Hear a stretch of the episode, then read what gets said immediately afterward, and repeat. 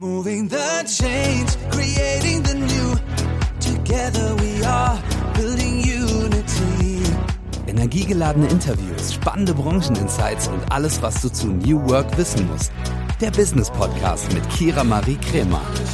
Hello, hello, hello und herzlich willkommen zu einer neuen Folge New Work Now. Heute mit einem Gast, den ihr schon kennt, und zwar der Gast aus der zweiten Folge. Na, wer erinnert sich? Richtig, Jannis Johannmeier war schon mal da, war mein erster Gast nach meiner Mama. Und wir haben letztens einfach nochmal uns ausgetauscht und darüber geschnackt, was uns denn gerade so bewegt. Und manche von euch wissen, dass mentale Gesundheit mich sehr stark bewegt und Janis hatte auch seine Geschichte mit. Und dann haben wir uns überlegt, hm, warum machen wir jetzt nicht einfach mal eine Sonderfolge? Er und ich sprechen heute darüber, was wir mit mentaler Gesundheit verbinden, was das Wort Depression für uns bedeutet und was auch die Arbeit dazu beigetragen hat, dass wir uns mit mentaler Gesundheit so auseinandersetzen. Ich begrüße ganz herzlich im Hamburger Abendblattstudio hier in Hamburg den Bielefelder Jannis Johannmeier. Herzlich willkommen. Hallo, liebe Kira. Hallo, liebe Welt. Die Kölnerin Kira, ne? Yes. Und jetzt sind wir hier in Hamburg. Ja, neutral. Richtig.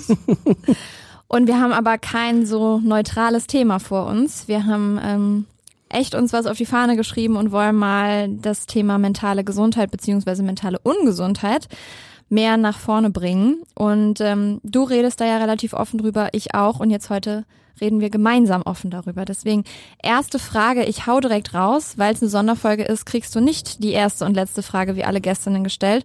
Wer die Antwort darauf hören möchte, kann die Folge zwei gerne nochmal hören. Und ich stelle jetzt natürlich die erste Frage, die es schon in sich hat. Janis, du hattest eine Depression und interessant wäre erstmal, wie hast du denn das überhaupt bemerkt? Ja, es ist sicherlich so, dass man das nicht von einem Tag auf den anderen merkt oder über Nacht und man wird morgens wach, so wie mit Fieber oder so. So ist es natürlich nicht gewesen. Was heißt natürlich nicht? Ich weiß gar nicht, wer das so weiß oder auch nicht weiß, aber mh, hm, das war ein Prozess. Man merkt in irgendeiner Form, dass was nicht richtig ist, kann das aber nicht verbalisieren und auch nicht genau beschreiben das ist ein Mix aus einem komischen Gefühl plus körperlicher Symptome. Und das habe ich schon länger gemerkt dann zu der Zeit. Das ist jetzt ja schon gute zehn Jahre her. Und irgendwann gab es allerdings diesen Schlüsselaugenblick, äh, wo ich dann gemerkt habe, so Kollege Schnürschuh kann es nicht weitergehen und das, äh, nee, da musst du musst jetzt massiv in dein Leben eingreifen, damit das nicht komplett die Wupper runtergeht. Und du hast es gerade gesagt, bei dir ist es schon ein bisschen länger her, ein bisschen, zehn Jahre, und du hast trotzdem immer noch damit zu tun und es beschäftigt dich trotzdem immer noch. Ganz kurz zu mir. Ich habe letztes Jahr im Juli bemerkt, dass irgendwann irgendwas nicht so richtig läuft. Und tatsächlich hat es bei mir gedauert bis November, bis ich eine Therapie begonnen habe. Also da habt ihr vielleicht auch mal so einen zeitlichen Rahmen, wie sowas ähm, ablaufen kann, wenn es gut läuft. Denn einen Therapieplatz bekommt man ähm, meistens nicht so schnell wie ich dann in dem Moment. Wie war es bei dir? Ich kam natürlich aus so einer Situation, das war ja damals nach meiner Bildzeit, natürlich in Köln, also Kira. Ne? Also, hm. also das war nach der Bildzeit. Während der Bildzeit hat es schon angefangen. Ähm, nach der Bildzeit gab es ja bei mir diesen Knall und da musste ich alles sortieren. Und ähm, das hat dann erstmal gedauert tatsächlich auch, ähm, bis ich dann wirklich verstanden habe, dass ich zum Psychologen muss, dass ich zum Psychiater muss, dass ähm, war jetzt einfach ein Prozess, der gedauert hat. Nicht, dass, weil ich mich dagegen gewehrt habe oder weil ich es nicht wahrhaben wollte, aber das dauert einfach, wie du da schon sagst. Und ähm, das muss man dann auch erstmal für sich verstehen und damit umgehen können. Und ich bin dann angefangen, ich würde mal so sagen, auch vielleicht wie du, so zwei, drei Monate danach ähm, dann angefangen, war aber da ja auch schon in einer ganz anderen Lebensphase. Ne? Da war ich ja wieder bei meinen Eltern im Kinderzimmer mehr oder weniger und war schon in so einem Modus, wo ich mich einfach nur noch äh, ja, ausgeruht habe oder ausruhen konnte. Ähm, und da war es auch sehr, also was mir da so eingebrannt hat in dieser Zeit, das war, ähm, ich hatte wirklich überhaupt keine Energie und meine Eltern fanden das auch okay. Das war das Erste, was mich irritiert hat, weil man ja immer so denkt, wenn man keine Energie hat, dann wollen doch die Leute, dass man irgendwie, macht doch mal was, dann kommt die Energie zurück ja. und so. Nee, ähm, das haben die nicht gemacht. Ähm, und das Maximale für Wochen war, dass äh, ich mit meiner Mutter so eine Dreiviertelstunde spazieren gegangen bin und dem Hund und das war's dann auch. Mehr habe ich nicht gemacht. Und das war auch okay für die und so war es für mich auch okayer. Das war natürlich mhm. nicht wünschenswert für mich, so fand ich jetzt nicht cool.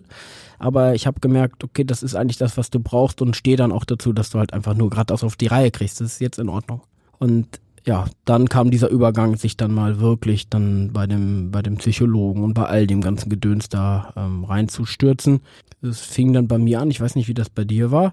Es gab dann ja auch gleich dann diese ähm, Antidepressiva, ne? Da habe ich erstmal direkt. Oh wow, davon hast du direkt Ja, ja, das- welche verschrieben bekommen. Mhm, da ging es dann sofort mit los und dachte ich auch schon so, pff, okay. Ohne zu wissen, was bei dir los ist. Naja, das war jetzt so nach den ersten ein, zwei Mal, dann war Okay. schon, dann war das schon deren Variante da was zu machen. Ähm, ja, also bei dir war das erstmal noch nicht so. Nee, ich habe, ähm, also bei mir nennt man das Verhaltenstherapie. Hm. Und also es ist, ich war auch persönlich nicht so eine Freundin davon, direkt mit Medikamenten anzufangen. Ne?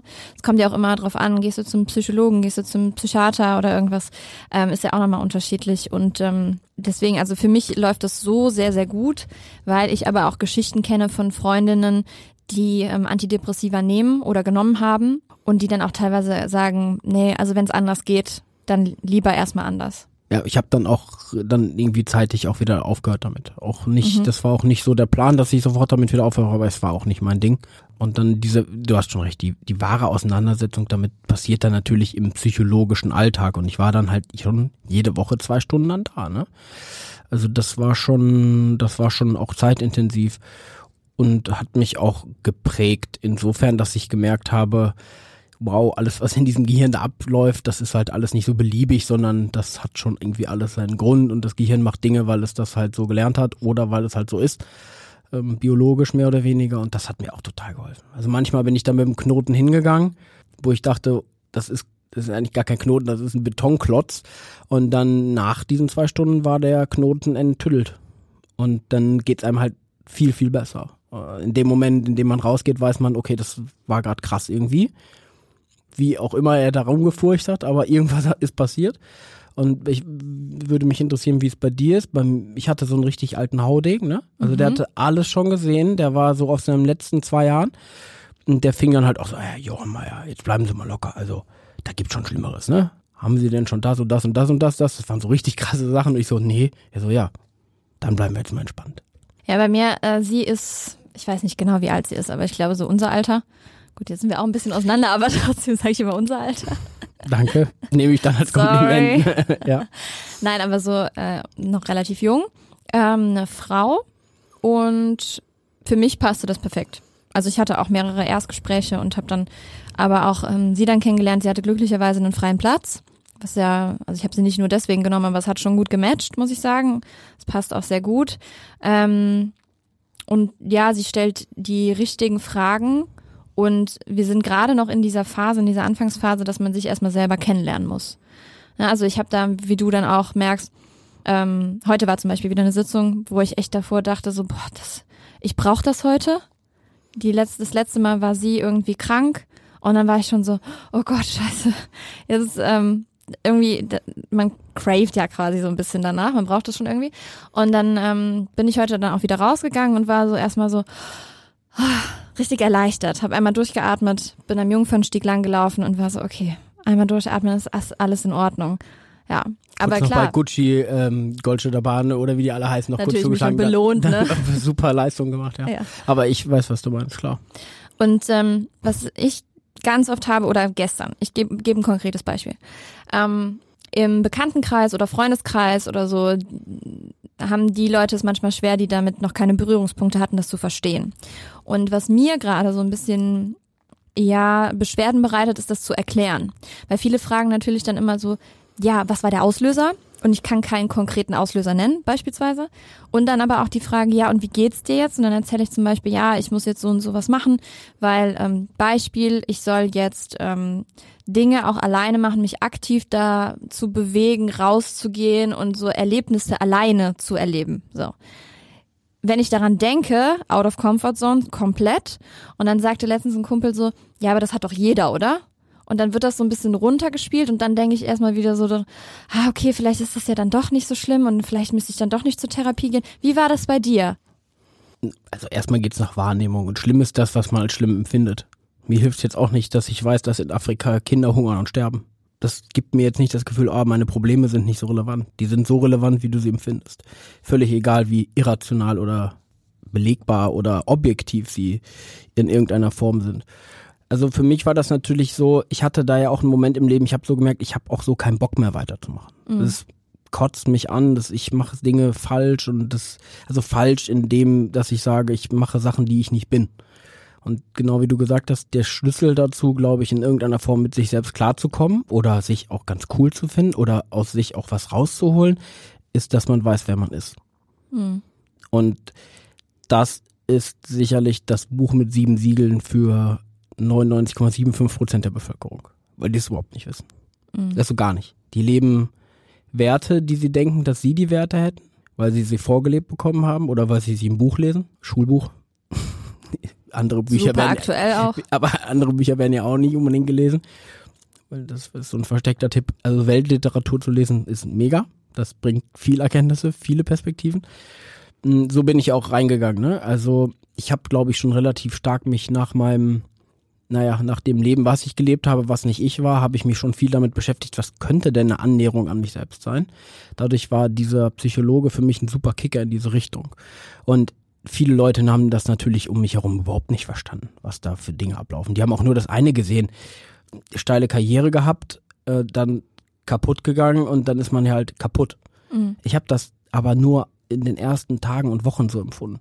Ich war einfach nur unglaublich froh wenn du die Welt halt nur in Schwarz und Weiß einteilst, dann wird immer, wird es immer dazu führen, dass Leute Sachen nicht verstehen. So, das ist, Leben ist aber so viel mehr und so viel grau und so viel dazwischen. Und was für den einen vielleicht schlimm ist, ist für den anderen gar nicht schlimm, sondern vielleicht gut. Und ich glaube, das ist so ein bisschen das Ding. Aber dieses Verständnis dafür, was mentale Gesundheit ist oder nicht, das haben wir ja selbst nicht mal richtig. Und mhm. umso schwieriger ist das, glaube ich, für Leute überhaupt damit klarzukommen. Äh, so, ja, jetzt mach doch mal und ist doch gar nicht so schlimm und äh, keine Ahnung, gibt ja auch Beispiele auch in meinem Bekanntenkreis, da weiß ich nicht, das, das ist halt so weit weg, deswegen, da gibt es gar keine Ebene, über die man reden kann. Und wenn Menschen eben, Beispiel aus, glaube ich, haben das viele so, wenn Leute nicht Bahn fahren können, weil sie da irgendwie ein Thema mit haben, dann können sie das halt nicht. Dann kann man nicht sagen, ist doch nicht so schlimm. Ah, du hast das und das, das finde ich auch nicht so schlimm, aber trotzdem hättest du dir. Also das ist ein Grenzgang und ich glaube, für mich war das, ähm, ich kann eigentlich nur jeden dazu einladen, auch wenn das, ich hoffe, dass man das so gut versteht, selbst auf die Reise zu sich zu gehen und diese Grenzen auch zu finden.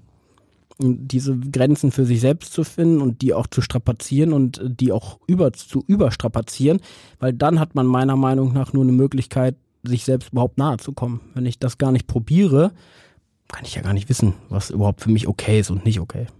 Absolut. Und dazu muss man ja auch sagen, dass jede Depression oder andere psychische Erkrankung komplett unterschiedlich verläuft. Also nur weil du und ich die gleiche Diagnose haben, bedeutet das ja nicht, dass es exakt gleich abgelaufen ist. Und ähm, das ist ja auch dann schwierig, ne, FreundInnen eine Gebrauchsanweisung quasi zu geben oder Familienangehörigen oder KollegInnen, um diese Brücke auch zur Arbeitswelt zu schlagen. Wie war das bei dir? Hast du da über all die Jahre eine Gebrauchsanweisung rausfinden können, was du den Personen mit auf den Weg geben kannst?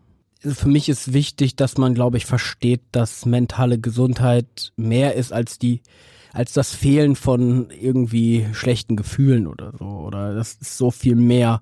Ähm, es gibt da keinen klaren Plan für. Das ist so individuell, was jemand braucht und gut findet. Und sich selbst zu kennen, in seinen Stärken zu leben, in seinen Talenten zu leben, das zu tun, was man wirklich will, ähm, das ist, glaube ich, mal ein Schlüssel und dann wird das ein oder andere auch viel besser mit dem, also dann kann man da viel besser mit zurechtkommen. Aber das ständige, diese ständige Angst vor der mentalen Gesundheit oder der mentalen Krankheit, ähm, die finde ich schon momentan sehr die finde ich sehr auffällig und die nervt mich auch offen gesagt, weil sie so klingt, das gilt es um jeden Preis zu verhindern, dass man mentale Krankheiten hat oder Depressionen hat oder ein Burnout hat. Ich finde nein. Also das gehört dazu.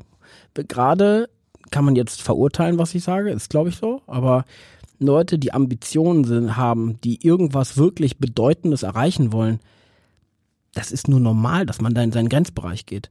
Und dann muss man aber eben erkennen, wann der erreicht ist und dann muss man drauf anpassen. Bild, ne, Profisport, wenn jemand alles dafür gibt, mal Fußballstar zu werden, er bricht sich das Bein, das ist drin. Das kann passieren, ja. Aber wenn er so trainieren würde, dass das nie passiert, würde er nie gut werden.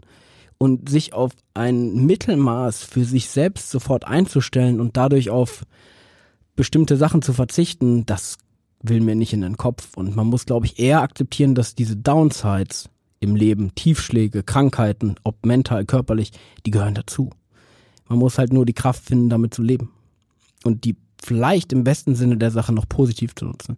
Aber ich finde es jetzt irgendwie, wenn jetzt einer mir kommt, boah, ich kann auf gar keinen Fall mehr länger als dreieinhalb Tage die Woche arbeiten, dann kriege ich ja sonst Depressionen. Ähm, nee. Du kannst auch, wenn du dreieinhalb Tage arbeitest und es dir keinen Spaß macht, kriegst du die auch. Und wenn du dreieinhalb Tage zu wenig das machst, was du liebst, kriegst du sie auch. Also das, das gibt da nicht die eine Metrik. Nur diese, ich sag mal, die Vermeidung von Anstrengung und Grenz Grenzbelastung ist ganz sicherlich keine Methodik, um sicher zu gehen, dass man keine Depression bekommt. Ja. Ja, ist ein guter Punkt. Ich sage auch immer, dass wir das Päckchen zu tragen bekommen, was wir tragen können. Ne? Also es gibt Leute da draußen, natürlich ähm, kommen dann auch so Gedanken, wenn man betroffen ist, äh, dass man denkt, ja, aber anderen geht's viel schlechter oder stell dich mal selbst nicht so an und so. Aber dabei ist es ja so, dass wir das zu tragen bekommen, was wir tragen können. Und andere Leute da draußen haben weitaus mehr zu tragen, aber weil sie es anscheinend tragen können. Aber das ähm, sollte man dann auch nicht verurteilen. Was rätst du denn Menschen, wenn sie diese Gedanken haben, dass es anderen schlechter geht? Oder bei meiner Anfangsphase war ich so, ja, den Therapieplatz, nein, eigentlich brauche ich es nicht. Es ist nur eine Phase. Das ist nicht so schlimm. Den hat jemand anders mehr verdient als ich. Was rätst du solchen Menschen? umso dringender ist, glaube ich, dass man zum Psychologen geht. Das hat meine Therapeutin auch gesagt. Das, das Selbstbild ist dann schon ein bisschen verquer, glaube ich. Da fängt es dann schon an. Ähm, aber man kann da eigentlich niemandem was raten. Ich glaube, das es muss einfach das Verständnis dafür da sein, dass es unfassbar wichtig ist, bei sich zu sein. Und dass das auch Opfer mit sich bringt und auch anderen Leuten nicht gefällt und anderen Leuten auch wehtut. Nur ich habe das für mich so, nur wenn ich selbst in meiner Stärke bin, ich meine jetzt nicht damit meine Komfortzone oder meinen Chill-Modus, sondern wenn ich selbst bei mir bin, dann kann ich anderen auch wirklich was geben und auch viel geben und auch helfen. Aber irgendwie sozusagen, boah, ich fummel jetzt einfach nur noch so durch und irgendwie, nee, das kann ich gar nicht. Dann könnte ich gar nicht die anderen Sachen machen, die ich machen will und auch nicht anderen Leuten helfen. Und diese Einstellung ist ja, naja, das führt ja wahrscheinlich nur schleppend dazu, dass es dann irgendwie mehr oder weniger relativ sicher irgendwie mal richtig knallen muss. Also ist ja eigentlich, vielleicht sollte man es als Privileg sehen, zu wissen, hey, ich sollte jetzt in dem und dem Bereich was tun, bevor es halt richtig man dazu gezwungen ist. Vielleicht mhm. sollte man es eher so sehen, als Chance, dass man was tut. Ja, und wieso wir uns hier so emotional für euch ausziehen, ist natürlich, weil mentale Gesundheit im New Work-Kontext eine ganz große Rolle spielt. Ihr habt in Folge 8 unseren gemeinsamen Bekannten, ich glaube deinen Freund kann man sogar sagen, Moritz Mann kennengelernt, der ähm, oder Partner bezeichnest du ihn ja. Und ähm, der hat erzählt, dass er Coaching für seine Mitarbeitenden anbietet. Hast du für dich schon andere Möglichkeiten erlebt, um vielleicht präventiv zu arbeiten im Arbeitsleben. Hast du davon schon mal gehört oder macht ihr das beispielsweise bei The Trailblazers? Ja, das auch da ist mein Bild ein bisschen anders. Ich habe das Gefühl, dass manchmal Prävention bedeutet, ich will einfach nur verhindern, dass etwas Schlimmes nicht passiert. Mir wird das nie reichen. Ich möchte ja irgendwas Positives, mehr, besser, irgendwas haben. Nicht jetzt Wettkampfgetrieben oder so, sondern es kann doch nicht nur mein Anspruch sein, durchs Leben zu kommen und irgendwie nicht krank zu werden. So, das, ich glaube, das ist halt dieses offen darüber reden, zu sagen, dass es okay ist, dass manche Tage halt einfach für den Arsch sind, wochenlang auch mal ist nicht in Ordnung ist. Einfach das aber damit umgehen zu können, das ist, glaube ich, die Kunst, um dann am Ende an anderen Tagen viel mehr Kraft zu haben und das sich einzuteilen. Man könnte das jetzt auch eher als Energielevel-Management oder so nehmen. Das ist ja der Schlüssel, auf den es ankommt. Deshalb so per se schon mal Leuten zu sagen, geh mal da und dahin und mach mal das und das wenn es nicht gewollt und gewünscht ist, funktioniert es eh nicht. Bin ich tausendprozentig von überzeugt. Das ist genauso, wenn dir einer sagt, geh mal zur Therapie, du hast echt einen Knacks, dann haust du ihm wahrscheinlich eher eine rein, als dahin zu gehen. Und selbst wenn du hingehst, dann bringt es halt so gar nichts. Also es muss schon eine positive Haltung dazu sein. Ähm, natürlich hat Coaching wenig jetzt mit vielleicht psychologischer Betreuung zu tun, aber bei uns hat jeder im Unternehmen die fast schon Pflicht, sich um sich selbst zu kümmern im besten Sinne der Sache aber auch im besten Sinne für sich selbst. Und dafür würden wir immer alles tun. Und wenn es für jemanden bedeutet, ich bin jeden Mittwoch um 11 Uhr raus, weil ich danach meine Therapiesitzung habe und danach bin ich groggy, was meiner Erfahrung nach so oft so ist, dann ist das auch okay. Also ich halte aber auch davon standardisierten relativ wenig, weil ich da mir so denke, hey, wenn jemand an dem Punkt nicht ist, dann kannst du auch gerade nichts tun. Mhm. Interessant. Du hast bei The Trailblazers dein, deine Position als Geschäftsführer aufgegeben. Hat das auch mit deiner mentalen Gesundheit zu tun gehabt? Also ich habe meine Position als Geschäftsführer insofern aufgegeben, dass ich nichts mehr mache, was meine, mein, meine Lebensqualität frisst. Okay. Was mich, was mich irre macht im Kopf. Weil es gibt halt so etwas in so einer Gründungsreise, da verselbstständigen sich Sachen und ich kann bestimmt in, in bestimmten kleinen Sachen nicht mehr denken. Das nimmt mir so viel Zeit und Energie und ich werde nur wütend. Das sind, deswegen kann ich in der operativen Geschäftsführung habe ich nicht zu suchen. Aber so große Dinge denken, das, das kann ich und da habe ich Spaß dran und dann kann ich auch Leuten was geben. Aber wenn sie mich zwingen zu Sachen, die ich nicht kann, dann, dann wird es doppelt schlimm. Und das habe ich aufgegeben. Und meine, ich weiß, glaube ich, mittlerweile, ich würde es wieder umdrehen. Ich weiß mittlerweile, was ich brauche, um in meiner Stärke zu sein. Und all das nehme ich mir dafür und mache alles dafür. Aber nicht nur nur für mich, sondern weil ich weiß, wie ich das eben schon gesagt habe, weil ansonsten mache ich es anderen Leuten auch echt extrem schwer und das ist ja auch eigentlich nicht so gut. Und es gibt in meinem Leben tatsächlich, also für die ich sag mal, Privatseite gibt es eigentlich für mich Familie. Das ist Leslie mit unserer Tochter Kali und Hund Conny plus irgendwie unsere Eltern, Großeltern so richtig viel mehr gibt's da nicht. Aber in meiner beruflichen Welt äh, gibt's unendlich viel. Und mhm. da passt so viel rein. Und für mich ist eher die Erkenntnis zu sagen, ich kann ganz viele geile Sachen gleichzeitig machen, aber keins davon zu tief. Und wenn ich mich auf eins fokussieren würde, wo man ja sagen würde, ja, dann kannst du ja da in deiner, bleibst du da und dann hast du ja, dann hast genug Energie im Gehirn und kannst dich auf andere Sachen, Familie ist ja super. Leider nein dieses Schema F funktioniert für mich nicht. Ich brauche Inspiration, ich brauche Energie und Energie kann ich nur finden, wenn ich große Dinge bewege. Und ansonsten falle ich in meine anderen Dinge wieder zurück und dann sitze ich da wieder bei meinem Psychodoc, bei dem ich ja auch wieder bin. Und der wird mir sagen, Janis, was, warum? Du weißt doch genau, was du brauchst und willst und machst es nicht, weil. Und das, das ist es wieder, ne? Wenn du selber weißt, was du brauchst, was, dann stellen sich so viele Fragen nicht mehr. Nur, man muss halt verstehen oder jeder und jede von uns muss verstehen, dass wenn man das macht, was man wirklich will, und ich meine das nicht nur rein egoistisch getrieben, das hat aber einen Preis. Du kannst nicht alles haben, aber du kannst eine sehr nahe der Sache kommen, die du wirklich willst und wofür du vielleicht irgendwie auf dieser Welt bist und das sortiert sich eben dann. Und diese Sortierung auch auszuhalten ist wichtig. Ist wichtig. Bei mir ist es halt klassisch, dass ich so eine klassische Familie habe das hätte bei meiner Persönlichkeitsstruktur auch ganz anders sein können. Insofern sagen die Leute mal, ja, das ist da doch so klassisch, warum bist du denn so? Ja, aber in anderen Sachen bin ich das halt überhaupt nicht und ich kann damit umgehen. Und Leute sind halt irritiert, wenn ich dann sage, das ist, kann ich überhaupt nichts mit anfangen. Und das ist, glaube ich, schon etwas, was dich zu mentaler Gesundheit führt und mental fit macht. Und ich brauche meinen Psychologen auch, um mir eher bei diesem Großdenken zu bleiben zu können. Und nicht damit der mir sagt, ja, jetzt bleib mal ruhig, am Wochenende legst du dich mal auf der Couch, jetzt liest du mal drei Bücher, jetzt chill mal. Nee, das, das, so ist das nicht. Der soll schon mein, der soll meinen Wahnsinn schon kuratieren. Mhm. Und wie äußert sich bei dir so ein depressiver Moment? Oder Momente? Das ist immer dann, wenn ich merke, ich mache zu viele, oder ich, das, nein, anders gesagt, ich merke, dass ich Energie verliere. Ich bin energetisch nicht da, wo ich sein kann. Ich merke das sofort. Und wie merkst du, also was zieht dir Energie? Wenn mich Leute in, wenn Leute mich zu Dingen zwingen wollen, die ich nicht machen will. Mhm. Ich könnte zum Beispiel, ich könnte, wenn ich jetzt drei Hochzeiten hintereinander machen würde, von Menschen, wo ich eingeladen bin, ich aber weder die Person besonders schätze, noch verstehen kann, dass sie vor einer Woche in die Kirche gegangen sind, um kirchlich zu heiraten, könnte mich das dazu bringen, dass ich nach diesen drei Wochen einen Monat mit keinem Menschen mehr reden möchte und ich keine Energie mehr habe, weil ich Dinge tue, die, dieses wollte ich gerade sagen, für manche mag das lächerlich jetzt sein, aber für mich ist das halt so, ich will nicht meine Rollen spielen, ich will keine Rollen spielen. Ich will auch keinem zum Geburtstag gratulieren. Also, wenn ich es vergesse, ist was anderes, aber wenn ich das nicht fühle, mache ich das nicht.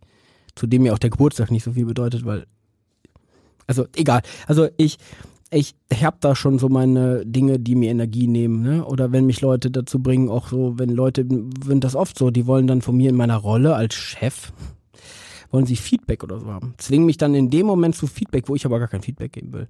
Und dann passieren bei mir nur Wut. Wut. Und ich bin ungehalten. Ich werde dann halt so, ich beiß halt weg, ne? Weil ich will, das ist so für mich phlegmatisch. Ich bin, ich will meine Freiheit bewahren. Und wenn ich weiß, was ich dafür brauche, und wenn mir Leute meine Freiheit nehmen wollen, indem sie mich einengen, auch nur mit kleinen Gedanken teilweise, dann beiß ich. Das ist nicht gut. Und je mehr ich sofort beiße, ohne kurz zu sagen, ja, jetzt beiß nicht zu, je mehr merke ich, dass ich meine, dass ich komplett daneben bin. Je mehr verliere ich mich und da sind meine Gedanken auch negativ. Ne? Dann denke ich mir so, hey, eigentlich ist es doch auch eh egal, jetzt chille einfach. Es gab schon 50 Milliarden Menschen vor dir, es kommt wahrscheinlich nochmal mindestens 50 Milliarden Menschen nach dir, ist doch einfach auch scheißegal. Also ich kann dann auch sowas gut machen. Das kann ja auch so Kind sein, bockig sein, das kann ich auch gut. So, das, ähm, aber das passiert nicht, wenn ich gestalte und in meiner Welt gestalte. dann, dann passiert das nicht so sehr. Also hast du für dich rausgefunden, was gut funktioniert und was nicht gut funktioniert. Das ist ja schon mal wichtig. Ich glaube, ich habe rausgefunden, wer ich bin, soweit ich das Tag heute beurteilen kann. Und ich kann damit leben und da sogar was rausholen.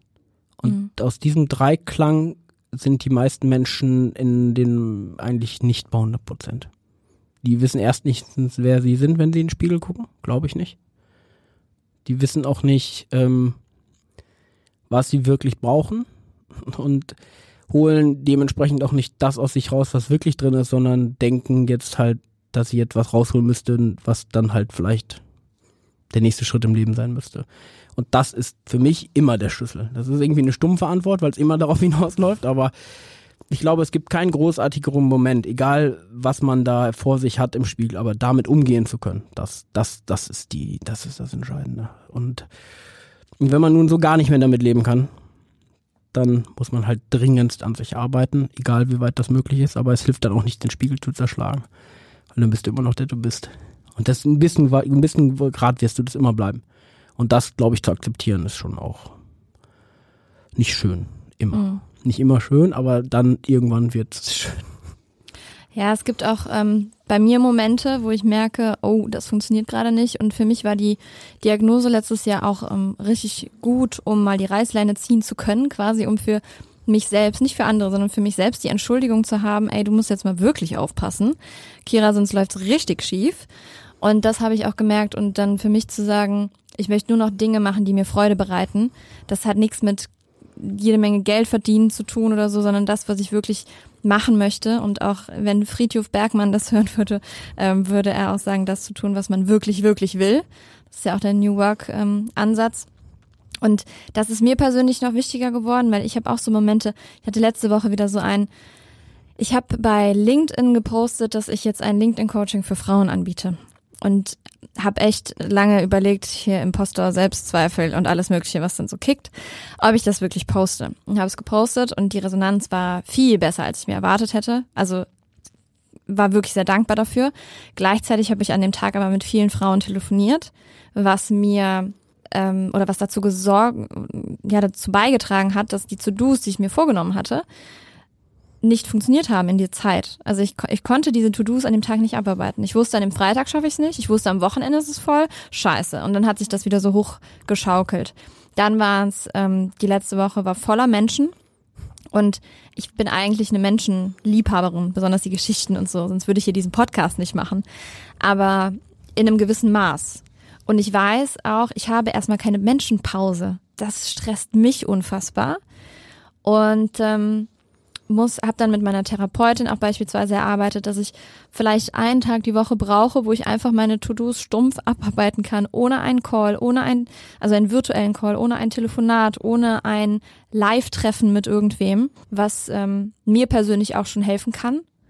Und ähm, ja, dass ich einfach vor Meetings beispielsweise mir mehr Zeit nehme, um mich dann auch dann mit den Leuten zu beschäftigen und alles. Also nicht, also ich habe für mich gemerkt, wenn ich in Stresssituationen komme, egal ob ich die Bahn fast verpasse oder ob ich in einer Menschenmasse stehe und mich vorstellen muss, wenn das passiert, bin ich die nächsten Tage erstmal raus.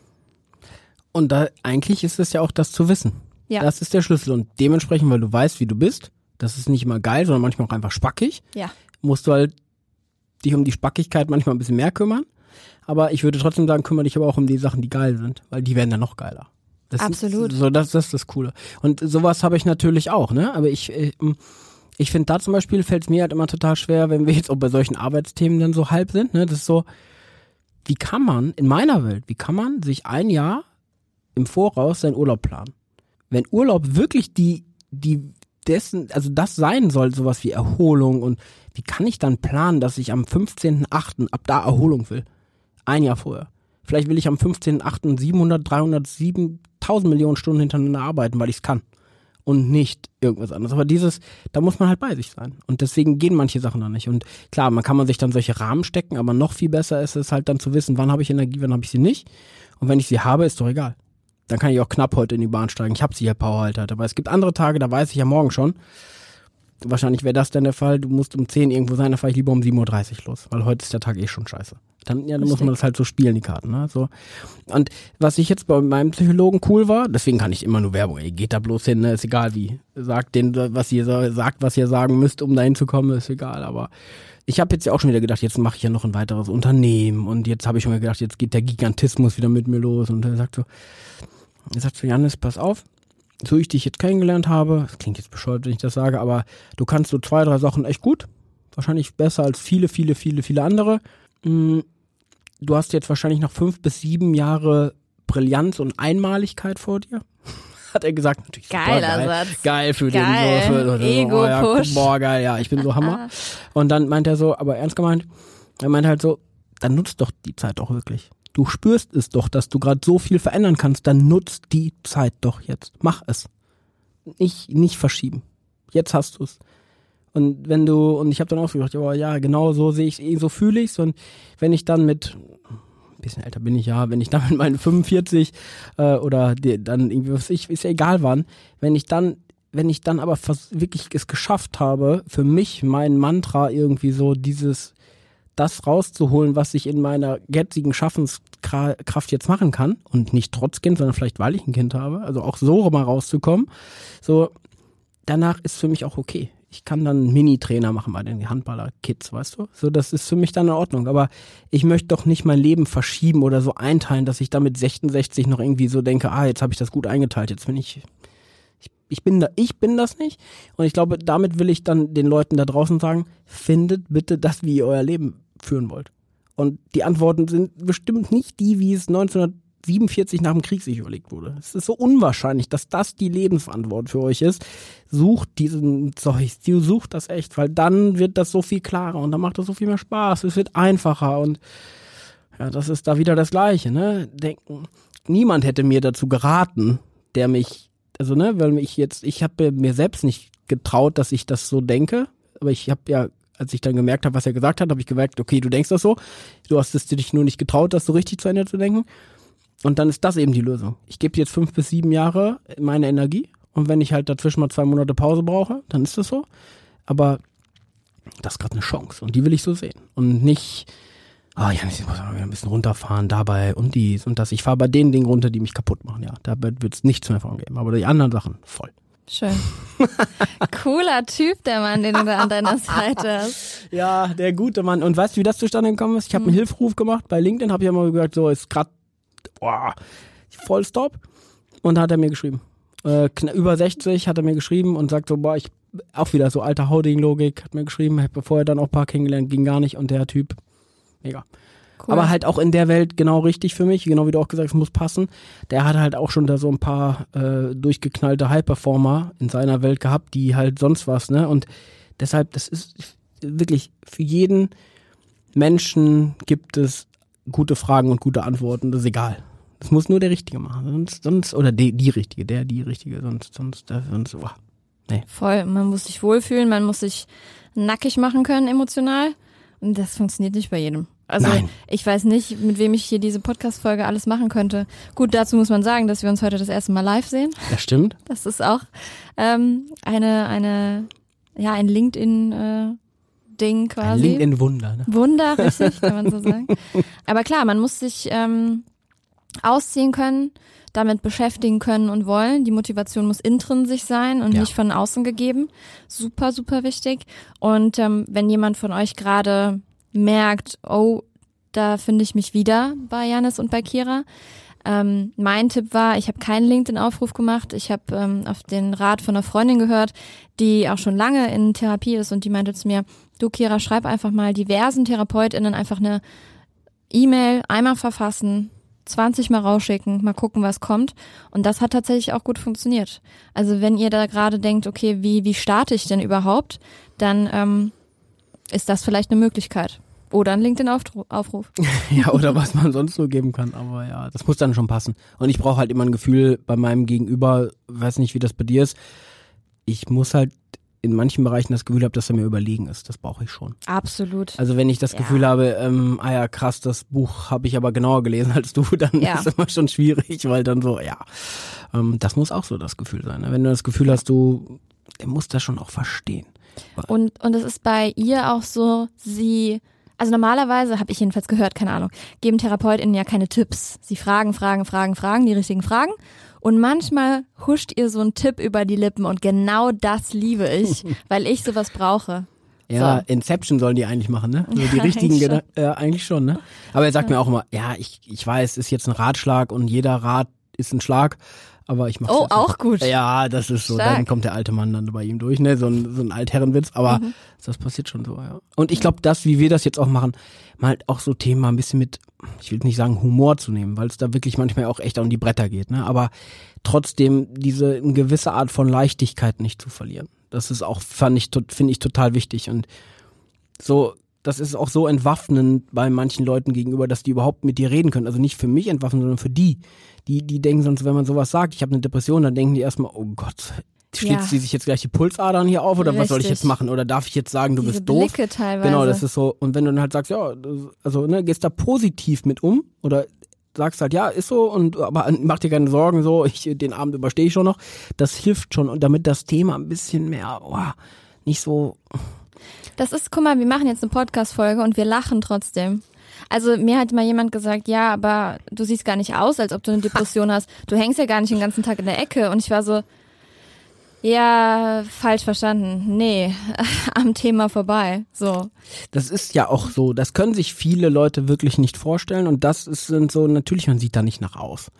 So, das, das, das, das ist nicht so. Im Zweifel, ähm, weiß ich nicht, da gibt's ja auch ganz Horrorgeschichten, wie das, ne, aber weil Leute das, weil das gar nicht so sichtbar ist. Dadurch wird's manchmal noch viel schlimmer bei den Leuten, ne, weil sie dann ja, da spricht dich dann keiner drauf an, weil du halt irgendwie shiny aussiehst, dann, ne, oder auch so Profisportler, Profi-Schauspieler oder wie die heißen, keine Ahnung, ähm, die, die sind halt alle so, die, die lassen denen das auch nicht durchgehen, ne?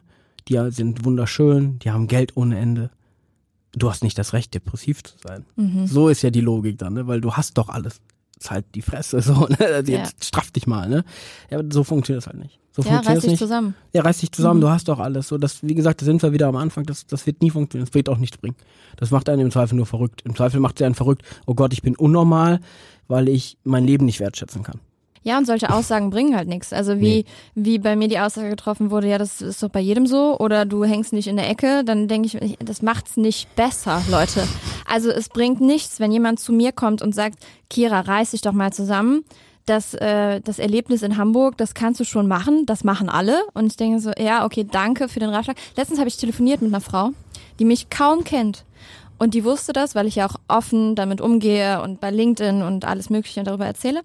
Und hat dann gesagt, ja, aber Kira, du musst mal mit deiner Therapeutin drüber sprechen, weil ähm, wegen Corona es geht's ja auch vielen Leuten nicht so gut. Und ich habe das auch manchmal, vielleicht ist es das. Und ich denk so, Hals, Maul. Also ich habe eine fucking Diagnose.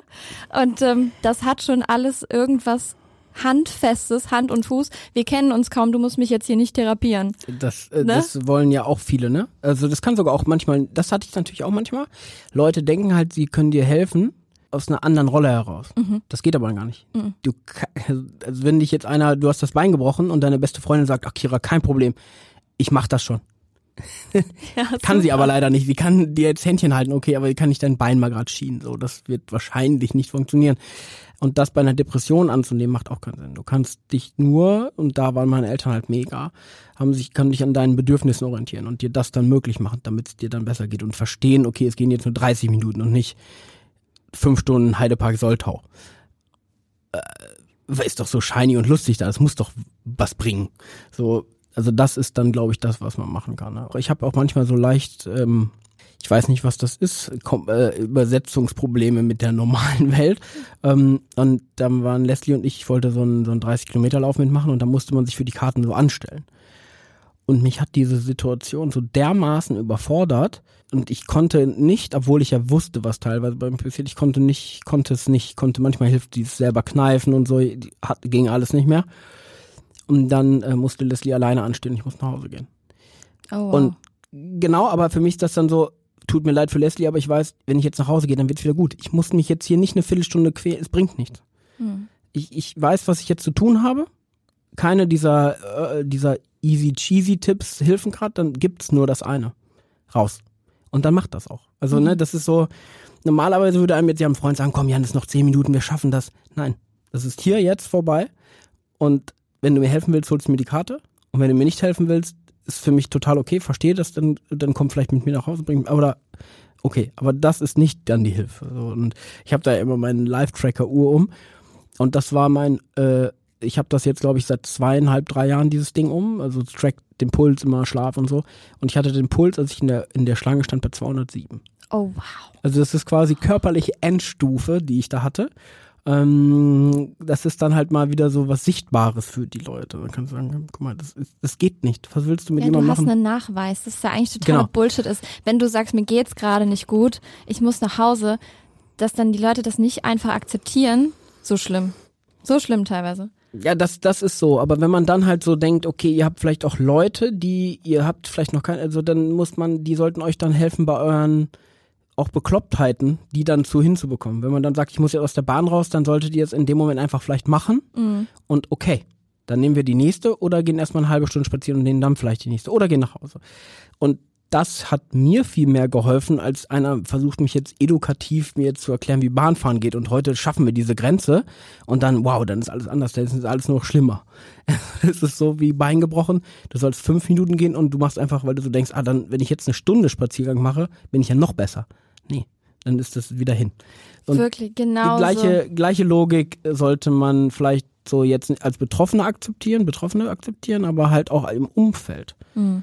So dann, auch wenn es dir gerade vorkommt wie die letzte Deppenaktion, komm, ist egal, dann ist halt schon die 72. Minute beim Spiel, dann geht die halt schon. Ja, und auch zu fragen, was brauchst du jetzt gerade? Genau. Weil ich habe, weil du das, das Bahnbeispiel bringst, ich habe letztens, ähm, bin ich zwei Stationen zu weit gefahren mit der Bahn, habe dadurch einen Termin verpasst, was jetzt nicht wirklich schlimm war, weil das war jetzt, ja, egal, der Termin konnte auch ein bisschen später noch stattfinden, was war okay. Und ähm, habe sofort Bescheid gesagt, aber innerlich hat mich das wirklich ähm, gestresst, einfach total. Und hat innere Unruhe ausgelöst. Und wenn mich dann jemand fragt, okay, ist okay, verstehe ich, was brauchst du jetzt? Anstatt zu sagen, boah, Kira, ist doch nicht schlimm. Kannst den Termin auch später machen. Das ist wichtiger. Also fassen wir zusammen. Es gibt keine Gebrauchsanweisung für alle Persönlichkeiten da draußen, die eine Depression haben oder ähnliche mentale Krankheiten. Man sollte das teilweise einfach akzeptieren und das dann tun, was die betroffene Person braucht in dem Moment und natürlich auch aktiv fragen. Und was ganz wichtig ist, was ich noch mitgeben möchte, ist, dass wir Menschen, die betroffen sind, nicht zu euch kommen und nach Hilfe fragen. Ich würde das niemals tun. Ich teile dann gerne, was mir passiert ist, aber ich sage nicht, ich brauche jetzt deine Hilfe. Und du brauchst auch mir nicht sagen, wenn du Hilfe brauchst, komm zu mir, sondern gib mir sofort Hilfe. So. Ist das bei dir auch ähnlich gewesen oder noch? Ja, ich glaube, dass es mit Leslie halt schon so eingespielt ist, also meiner Frau, dass dann manche Sachen auch nicht gesagt werden müssen. Die sind Mhm. dann klar. Das Ja. hilft natürlich enorm, ne? weil man manchmal hat man ja gar nicht die Kraft, nochmal eine Einordnung zu geben. Das ist schon enorm wichtig in, in so ganz schlechten Fa- Folgen des Lebens. Ähm, also was ich so, ich finde halt dieses Thema mentale Krankheit, Gesundheit, whatever, geistige, frische, geistige Gesundheit, was auch immer. Ich finde, es, Leben ist bei den meisten von uns und eigentlich immer irgendwelchen Extremen ausgesetzt. Und ich finde einfach einen Umgang damit, dass das in Ordnung ist, auch fair. So, ich weiß nicht, dieses, wenn du das eine denkst, das ist jetzt zu viel und das machst du dann nicht, dann, dann, dann lieber, ich finde dann lieber so, finde das halt raus und dann, dann geht das schon. Dann wird sich das finden für dich, der Weg, der wird dann auch vielleicht so irgendwie, keine Ahnung, was es auch immer wieder wird, aber das ist so das Ding. Und das, das ist dann, wenn du dann sagst, wer, das, und dann brauchst du halt, und dann zeig das offen, wie du bist, denkst und fühlst, wer du bist, und dann kommen auch schon die richtigen Leute zu dir. So, das ist auch Teil der Wahrheit. Und je mehr die richtigen Leute um dich herum sind, die irgendwie so, dann gibt's auch weniger komische Sachen. Und ich glaube, bei der Arbeit ist das natürlich Faktor 100. Wenn du Mhm. jeden Tag 40 Stunden die Woche oder keine Ahnung, wie die geilsten Modelle gerade sind, 57,5 Stunden, 40. Also wenn man den ganzen Tag sich mit einem Umfeld umgibt, mit Menschen umgibt, mit Tätigkeiten umgibt, mit Aufgaben umgibt, die einen, wo man eigentlich weiß, so das, das bin ich alles nicht. Ja gut, Ja. dann hat Dann- man doch schon mal einen Indikator dafür, dass hier gerade was äh, vielleicht deine Resilienz stärkt, okay, aber wahrscheinlich eher dazu führt, dass du krank wirst. Und naja, so würde ich dann vielleicht eher ein bisschen vorgehen. Ne? Also Ja, und du sagst es gerade, ähm, die mit den 57,5 Stunden die Woche. Es sind ja nicht alle selbstständig oder GründerInnen, so wie du und ich, und können sich die Zeit vielleicht selber anders einteilen oder schnell die Reißleine ziehen, wenn irgendwas ist. Es sind ja auch viele ähm, FreelancerInnen, die projektbasiert arbeiten oder auch Angestellte, die hier zuhören, die einfach ihre, ihre Projekte abarbeiten müssen. Und ähm, was würdest du denen raten, wie sie trotzdem auf sich aufpassen können? und trotzdem an ihrer mentalen Gesundheit arbeiten können, wenn sie gerade sowas sp- verspüren und sagen, boah, mir ist das alles zu viel gerade. Ich glaube auch da, also ich kann da nur den Ratschlag der Offenheit geben, weil ich denen ernsthaft äh, valide sagen kann, dass das hilft. Und im Zweifel auch mal als Freelancerin zu sagen, ähm, lieber Kunde, ich pack das gerade nicht. Man muss ja vielleicht nicht sagen, weil ich gerade, ne, wenn einem das jetzt gerade zu viel ist, weil das Verhältnis vielleicht nicht so ist, aber Mut und Offenheit, ich erweitere jetzt mal meinen Lieblingsspruch, Mut wird immer belohnt und Mut und Offenheit wird immer belohnt. In der Regel, wenn du Leuten offen begegnest und sagst, so ist die Sachlage, nah an der richtigen Realität, die meisten schlagen dir nicht einfach, also metaphorisch gesehen, einfach wieder eine rein. Die meisten haben irgendeine Art von Verständnis, gerade im beruflichen Kontext, meiner Erfahrung nach. Und hast du denn schon mal gefragt, ob du das Geld, obwohl du das erst später ablieferst, jetzt schon bekommen kannst? Mhm. Wahrscheinlich die meisten würden sagen, nee, kann ich ja nicht machen. Na gut, frag. Also, Klar. oder, also guck, was man da machen kann. Und ich bin ja eh so ganz grundsätzlich, wie soll ich das jetzt so sagen? Ich glaube jetzt nicht, dass du gerade dich so unglaublich frei fühlst als, an, als Gründerin, die alles so, weißt du, du fühlst dich ja auch Zwängen unter. Ne? Das ist ja das Gleiche, es ist ja eine subjektive Wahrnehmung. So, derjenige, der jetzt im 17. Jahr bei Dr. Oetker angestellt ist, der kann genau die gleichen Themen haben und genau den gleichen Scheiß fühlen wie du als Freelancerin. Klar. Und da ist wieder die Wahrnehmung, ne? Also per se ist man nicht gefährdeter oder krasser, weil man selbstständig ist. Das kann den anderen genauso passieren, nur aus anderen Gründen. Und das meine ich halt so, deshalb weiß ich nicht. Also f- konfrontier dein Umfeld, du nimmst dein nächstes Umfeld mit Offenheit. Da wird in der Regel werden dir die Arme geöffnet. Das ist meine Erfahrung. Und das verändert dann schon sehr vieles und nimmt auch bestimmte Drucksituationen dann einfach äh, äh, wirklich, wirklich weg. Die meisten Psychologen sind ja auch so aufgestellt, wie soll ich das so sagen? Die helfen einem ja auch in so ganz schwierigen Situationen ja genauso. Also deswegen würde ich eher noch dann sagen, um da rauszukommen, sieh zu, dass du immer in einer dauerhaften Betreuung bist. Mal brauchst du es, mal brauchst du es nicht, aber irgendwie immer das hinzubekommen, wäre wahrscheinlich auch noch was. Aber ansonsten, ich teile das nicht so ein. Nee. Und jetzt noch zum Abschluss. Was kann denn jeder und jeder Einzelne dafür tun? Man muss sich ja jetzt nicht vor ein Podcast-Mikrofon setzen und sich emotional ausziehen, aber dass einfach diese mentale Gesundheit noch ähm, ja mehr in der Gesellschaft akzeptiert wird und dass man versteht, wenn es jemandem nicht gut geht, was man dann tun kann. Ich glaube, das, was wir tun, ist gerade immer gut, weil dann fünf Leute vielleicht anders denken. Oder 50, ich weiß nicht, Hörerschaft bei dir wahrscheinlich 50 Millionen Deutsche, hoffentlich denken hier noch anders. Aber das, da- das ist, glaube ich, was man tun kann. Das, dieses Thema enttabuisieren.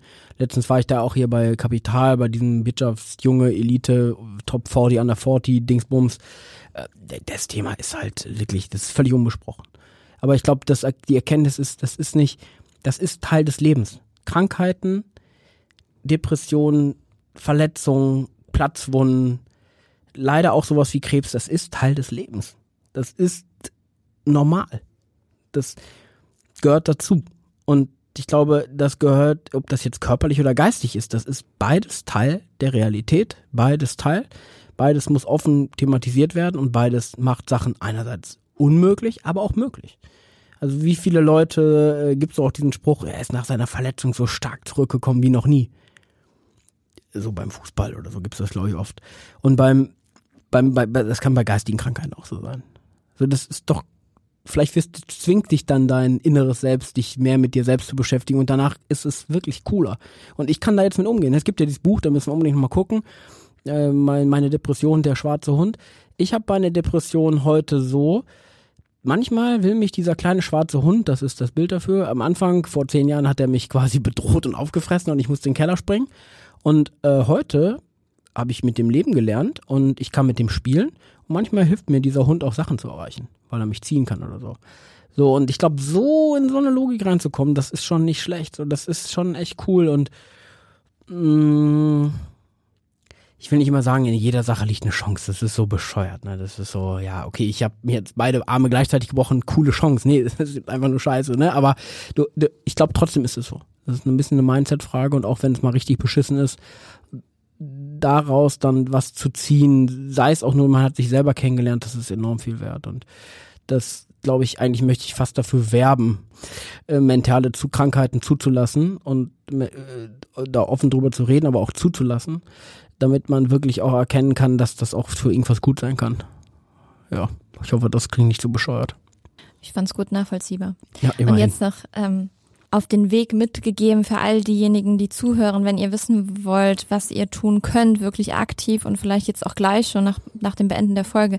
Teilt diese Folge gerne. Ihr sorgt dafür, dass mentale Gesundheit einfach mehr in der Gesellschaft akzeptiert wird. Ähm, wir haben uns hier gerne für euch emotional ausgezogen. Und eine Kleinigkeit, fragt doch euer Gegenüber das nächste Mal einfach, wie geht's dir? Und erwartet nicht einfach nur ein Gut, sondern fragt wirklich mal nach, weil das eröffnet teilweise Türen und ähm, hilft sehr, sehr vielen Menschen da draußen. Deswegen, das wären so meine Tipps am Rande und natürlich einfach Akzeptanz. Ja, also Kira, deine Tipps sind einfach gut mein, ich habe ja eigentlich überhaupt gar keine Tipps, merke ich so, das ist richtig scheiße. Aber gut, okay. Aber äh, ich genau, und äh, das ist vielleicht mal eine gute Frage, wie geht's dir, ja? Wobei ich mir dann so denke, ah, bei einer bestimmten Antwort musst du dann leider sagen, ah scheiße, dabei kann ich dir nicht helfen, du musst zum Psychologen, weil du kann, aber ähm, ja. Oder du musst mal den Podcast von Janis und Kira hören jetzt hier. Das ist so, ach, das ist so, ja. Ja, aber ja. lieber Janis, vielen, vielen Dank, dass du hier zu Gast hast, dass du ähm, zu Gast warst, dass du hier auch ähm, diesen Raum für dich empfunden hast, äh, mit mir da offen drüber zu sprechen. Das ist ja auch nicht selbstverständlich, das weiß ich sehr zu schätzen. Vielen Dank, dass wir diese Folge veröffentlichen können und dass wir das Thema noch mehr in die Gesellschaft bringen. Und falls euch dieser Podcast gefallen hat, wovon ich ausgehe, wenn ihr jetzt immer noch zuhört, dann ähm, gebt dem Podcast gerne fünf Sterne abonniert den Podcast, teilt diese Folge und ähm, folgt Janis auch. Ihr kennt ihn zwar aus Folge zwei, aber für diejenigen, die neu dazugekommen sind, ist natürlich alles nochmal in den Show Notes erwähnt. Und ähm, jetzt wünsche ich euch einfach einen guten Tag. Für mich war es jetzt sehr eine sehr krasse Folge. Ich brauche jetzt erstmal ein bisschen Pause und ähm, weiß aber auch, dass wir da wahrscheinlich sehr vielen Leuten geholfen haben, was, was ähm, mir sehr viel Kraft gibt ja, vielen Dank, dass du da warst, Janis. Sehr gerne. Und wenn ihr einen Scheißtag habt und diese Folge hört, es ist okay, wenn der Tag auch weiter scheiße bleibt. Völlig losgelöst Richtig. von der Folge. Einfach akzeptieren, das Scheiße ist doch einfach mal scheiße. Das ist auch mal okay. Und zwingt euch nicht ab 17 Uhr euch besser zu fühlen. Manchmal ist es so okay, einfach sich scheiße zu fühlen. Super Schlusswort, ne? Aber das ist dann der Ost, das ist dann der Ostwestfale wahrscheinlich. Aber äh, ja, und übrigens, das ist noch das allerletzte, ne? Folge 2 ist voll die Ehre ja eigentlich, ne? Geil, ne? Ja, also wirklich nach ja. Mama, das ja. ist ja quasi, ja. Schön. Und das nehme ich heute mit, das bedeutet mir schon was. Oh, danke oh. schön. Super, macht's gut, ihr Lieben. Ciao. Tschüss.